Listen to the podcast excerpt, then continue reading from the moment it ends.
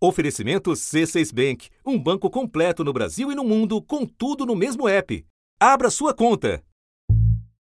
Bilhões de reais em pagamentos de caixa 2 e propinas. Corrupção passiva e ativa, lavagem de dinheiro. Mala de dinheiro de caixa 2. Dinheiro não contabilizado oficialmente. Debate sobre a criminalização de caixa 2 em campanhas eleitorais está criando polêmica entre os parlamentares. A Operação Lava Jato expôs as entranhas do financiamento eleitoral no Brasil.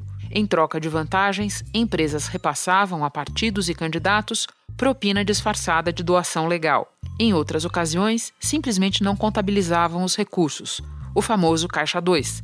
Em 2015, respondendo a esse quadro, o Supremo Tribunal Federal proibiu as doações de empresas. Por oito votos a três, o Supremo Tribunal Federal considerou inconstitucional a doação de empresas privadas para partidos políticos e campanhas eleitorais.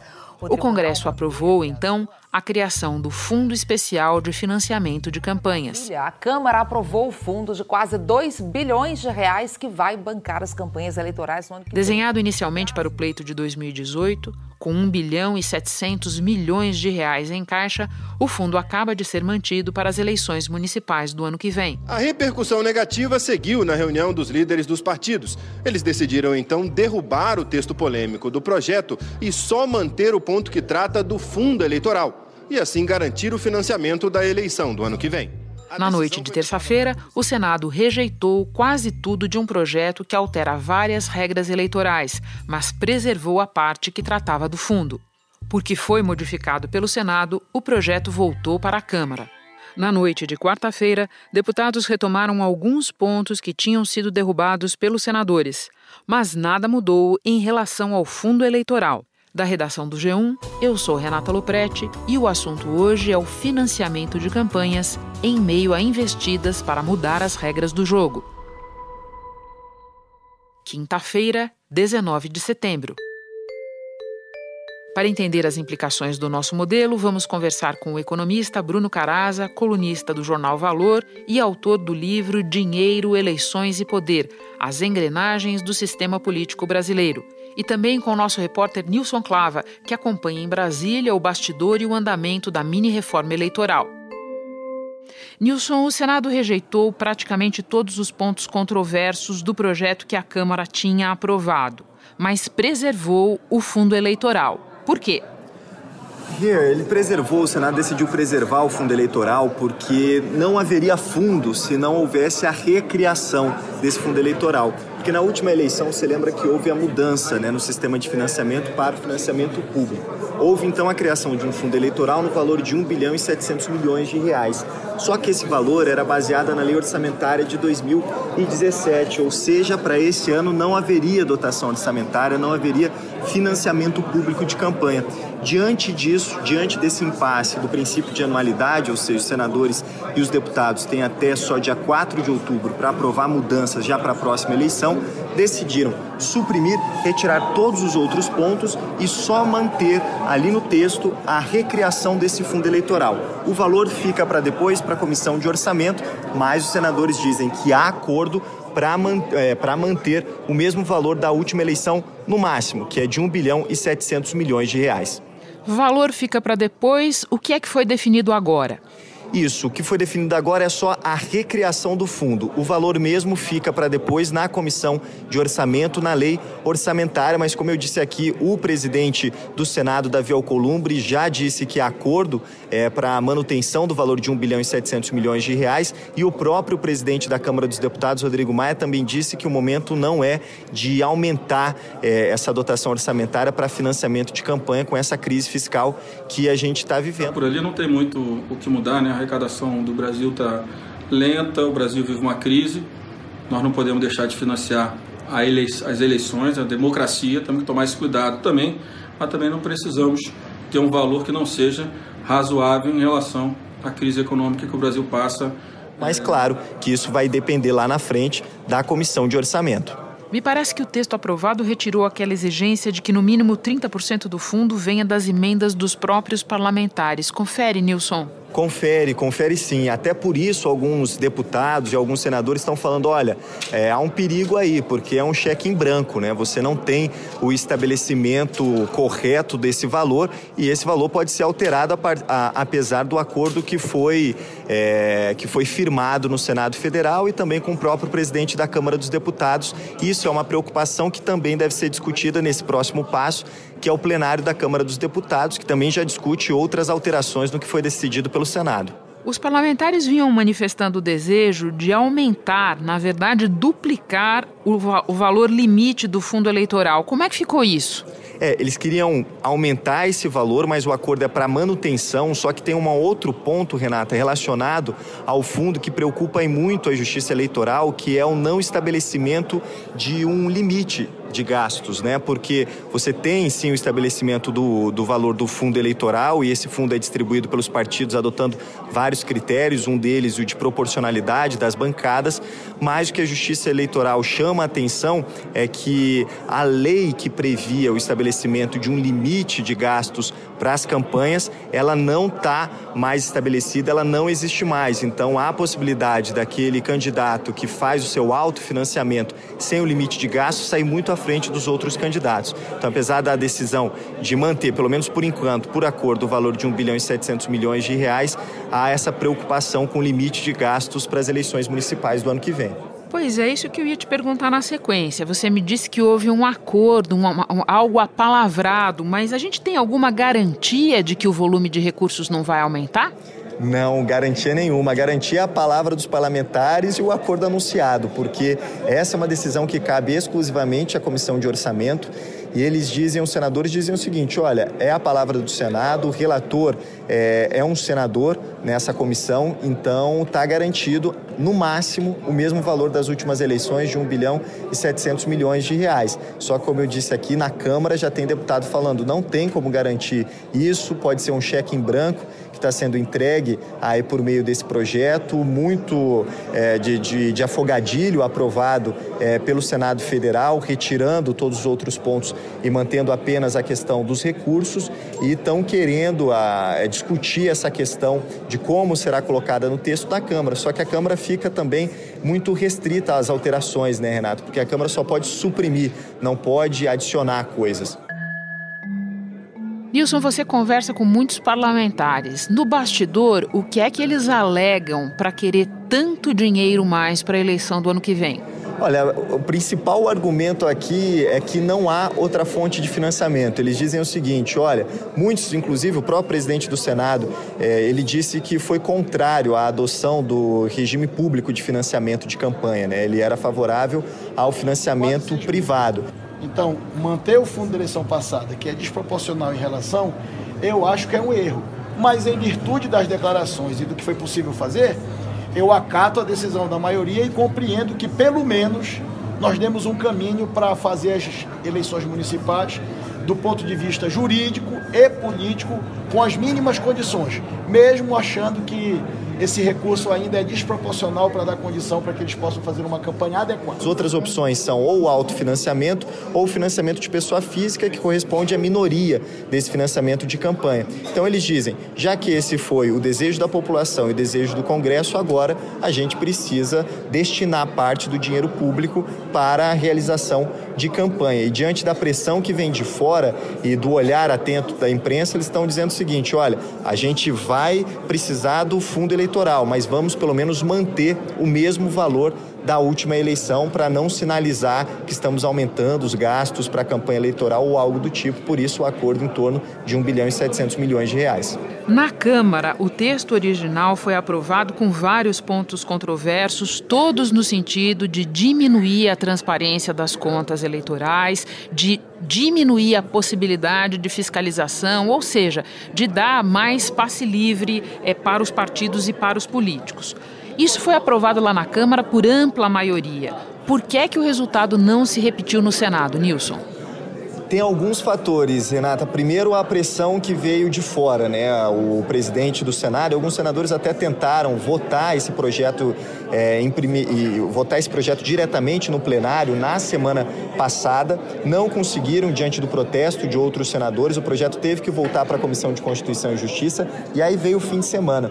Com a pressão de fora, com a pressão nas redes sociais sofridas, eh, sofrida também pelos senadores e também diante é, de um desabafo que vários senadores vêm fazendo há muito tempo, você sabe bem disso, a respeito é, do fato da Câmara demorar para entregar projetos polêmicos ao Senado, dando pouco tempo para análise desses projetos, eles decidiram, em comum acordo na reunião de líderes, suprimir todos aqueles pontos polêmicos, todos os pontos que alteravam as regras eleitorais e só deixar o financiamento de campanha, porque, segundo eles, se não tivesse essa recriação, não existiria como uma forma de financiar as campanhas municipais do ano que vem.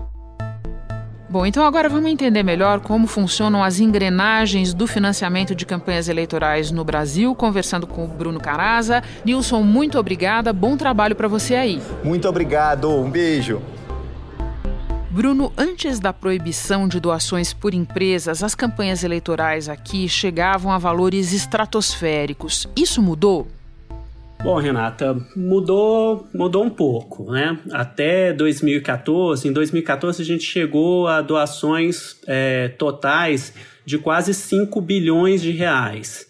E com a proibição de doação de empresas, a gente reduziu bastante esse, esse número, não bastante, mas reduziu um pouco, em torno de 30% do que era antes em 2014. É, a grande diferença é que se antes, em 2014, a gente tinha 70% do dinheiro que vinha das empresas, agora 70% do dinheiro vem do orçamento público. Bruno, e esse caminho escolhido de usar majoritariamente dinheiro público foi o melhor?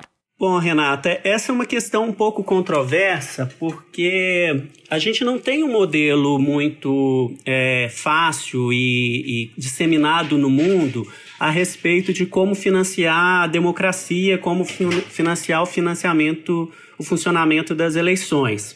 Ah, vários países têm receitas próprias que, que estão relacionados com, as suas pró com a sua própria cultura e o, o nosso caminho, eu considero que não foi o mais adequado. Eu acho que a gente poderia caminhar numa, numa direção de a gente trabalhar com um mix de pouco financiamento público, uh, pouco financiamento de pessoas físicas e também um pouco, por que não, de financiamento de empresas.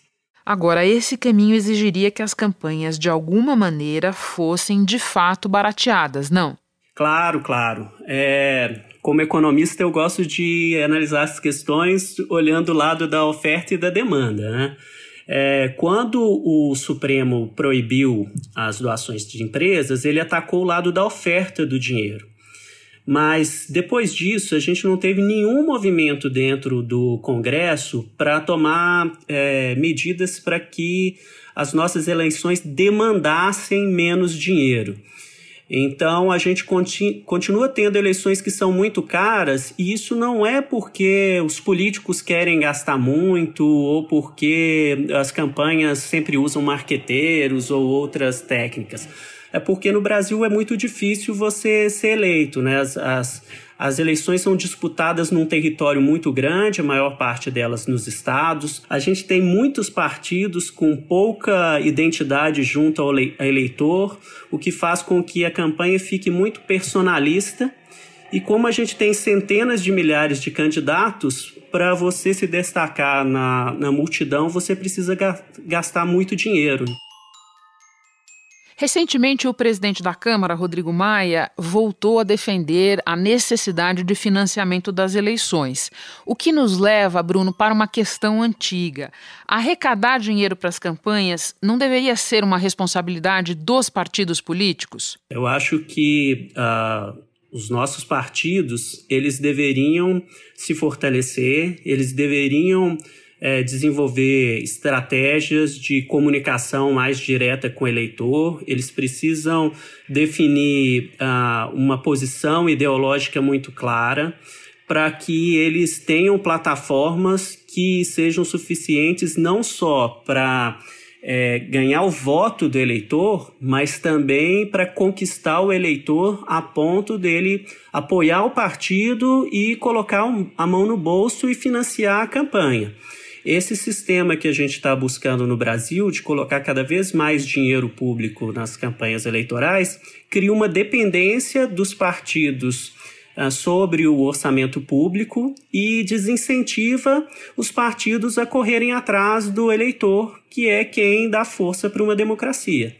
Bruno, você mesmo disse que, em alguma medida, o volume de dinheiro diminuiu quando as doações de empresas foram é, proibidas. Agora, menos dinheiro significa necessariamente dinheiro mais bem distribuído dentro dos partidos? O que, que a campanha de 2018 no, nos mostrou a esse respeito? Não, pelo contrário, Renata, o que a gente, uh, o que houve na eleição de 2018 foi que uh, houve a criação do fundo eleitoral, então foram distribuídos uh, ah, 1,7 bilhão de reais por meio do fundo eleitoral e mais 800 milhões de reais pelo fundo partidário. Então, os partidos tiveram aí em torno de 2,5, 2,6 bilhões de reais para gastar nas, outras, na, nas últimas campanhas.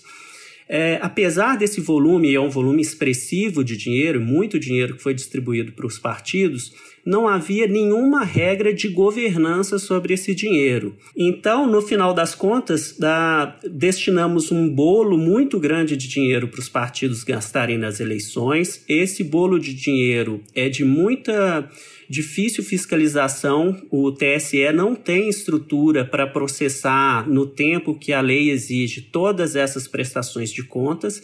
E esse dinheiro acabou ficando na mão dos grandes caciques dos partidos em cada um dos estados, que acabaram distribuindo valor, esses valores de forma muito desigual entre os candidatos. Então, valia aquela, aquela regra, né? aos amigos do rei, é, tudo, aos inimigos, a, a lei. Né? Então, os, os, os candidatos que eram próximos aos grandes dirigentes dos partidos nos estados acabaram levando a maior parte desse dinheiro e assim tiveram muito mais chances de serem eleitos. Ou seja, com as atuais regras, ser cacique continua a ser um bom negócio. É isso, Bruno? Cada vez mais, né? Enquanto continuar essa dependência dos partidos uh, no Brasil desses valores muito altos de, de campanha. Enquanto a gente tiver eleições que são muito caras, é, o jogo vai continuar pendendo para os grandes líderes dos partidos e eles é que vão é, determinar como que esse jogo vai ser jogado nas próximas eleições. Outra coisa que a gente sempre ouve, Bruno, é o argumento dos parlamentares, dos políticos, de que a eleição municipal, esta que nós teremos no ano que vem, é mais cara por conta do número de municípios, o número de candidatos a prefeito, a vereadores e tal. E se usa esse argumento para defender que o fundo eleitoral este, aprovado este ano é, tem ainda mais dinheiro do que foi aprovado para 2018. Faz sentido esse argumento, Bruno? Oh, excelente pergunta, Renata. Esse ponto é muito pouco explorado e, e na verdade, é, os políticos se aproveitam desse argumento sem ter muito embasamento. O que a gente observa é que as eleições municipais, a despeito de serem realizadas né, em todos os municípios, terem muitos candidatos a vereador e a prefeito, elas em geral são um pouco ah, mais caras do que as eleições gerais, mas não a ponto de você justificar colocar mais dinheiro nas campanhas. Esse projeto de mini reforma que ganhou o noticiário agora não é o primeiro a passar pelo Congresso que altera, que interfere com as eleições. O que mais já passou e a gente não prestou muita atenção, Bruno? Que outras iniciativas os parlamentares já tomaram na tentativa de retomar as rédeas desse processo? Sim, eu acho que a gente está vendo esse movimento aí desde pelo menos o início da Operação Lava Jato. A Polícia Federal prendeu 24 suspeitos de lavagem de dinheiro hoje em seis estados e no Distrito Federal. Em três anos, essa quadrilha teria movimentado 10 bilhões de reais. 10 bilhões. Eu acho que a gente precisa também contextualizar de que forma que isso está acontecendo. Né? Com a Operação Lava Jato, o sistema político ele sofreu um grande baque porque as suas práticas né, de relacionamento com uma parte dessa elite econômica brasileira foi exposta e o sistema político começou a sofrer uma grande pressão popular. A primeiro, é, a primeira derrota, vamos dizer aí, assim, do, desse establishment político foi justamente a decisão do Supremo de proibir as doações de empresas. Mas aí, como a cada ação vem logo uma reação, a reação do, do sistema político naquele momento foi então criar o fundo eleitoral. Só que a gente teve também uma outra mudança importante, que eu acredito que todo esse movimento que a gente tem observado nos últimos dias está diretamente relacionado com essa mudança, que foi ao estabelecimento da cláusula de desempenho, né, também chamada de cláusula de barreira, e o fim das coligações, que eu acredito que vão ser um duro golpe para partidos menores e partidos que justamente se beneficiam desse jogo político de se associar com grandes partidos, de venderem é, tempo de televisão, né, de compartilharem os fundos partidários e eleitoral. É, eu, eu vejo esse movimento agora como uma reação a essas medidas saneadoras do, do, do sistema político que vieram com a cláusula de barreira e com o fim das coligações. Bruno, por fim, de tempos em tempos, volta-se a falar da necessidade de uma reforma política que logo adiante já vira reforma eleitoral, porque o pessoal desiste da reforma política. O que você acha que poderia ser aprovado e que de alguma maneira contribuiria para o melhor funcionamento do sistema? Eu acho que a gente deveria caminhar na direção de um sistema que seja mais barato, ou seja, que dependa menos de dinheiro. E se a gente observar a a experiência internacional, a gente vê que os países adotam basicamente dois caminhos para os seus sistemas eleitorais que tornam as eleições mais baratas. Ou eles seguem um caminho de listas fechadas, em que os partidos definem previamente a lista de seus candidatos e o eleitor vota no partido e não no candidato, e isso teria o poder de então de baratear a campanha, que ela deixa de ser personalista e passa a ser partidária. E que, no entanto, Bruno, só para fazer um contraponto aqui, muita gente teme por achar que seria colocar ainda mais poder na mão das cúpulas partidárias, né? Justamente. Tem esse efeito colateral. É por isso que a gente tem que pesar os dois fatores. Assim como a outra medida que acontece é, no, na experiência internacional, que é tornar o, o, o, o candidato mais próximo do eleitor, que é a saída do voto distrital. Então, à medida que você reduz o tamanho do distrito eleitoral, que no Brasil é o estado, e passa a ser uma região ou até mesmo bairros de uma grande cidade, como São Paulo, por exemplo, a, a eleição fica mais barata porque você restringe o, o, o território onde ela se dá. O que também tem efeitos colaterais, porque você uh, se critica muito que nesse sistema, nesse modelo, você transforma uma eleição para uma Câmara Federal, por exemplo, numa eleição de bairro. E, e candidatos que têm plataformas que perpassam uma região, né, vamos supor, candidatos que têm uma pauta ambientalista, por exemplo, candidatos que têm uma pauta mesmo de costumes, é, teriam mais dificuldades de serem eleitos nesse quadro. Então, não tem receita pronta e a gente tem que pesar o que os prós, os contras, as vantagens e as desvantagens de cada um dos modelos. Mas qualquer um desses modelos traria uma substancial redução de custos nas eleições brasileiras e eu acho que isso é salutar. Bruno, muito obrigada pelos esclarecimentos. Ok, estou às ordens. Foi um prazer participar, viu, Renata? Eu fico por aqui. Até o próximo assunto.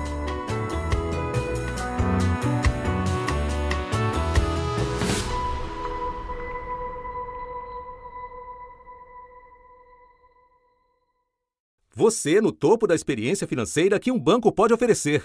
Escolha um banco completo no Brasil e em qualquer lugar do mundo. Abra sua conta no C6 Bank.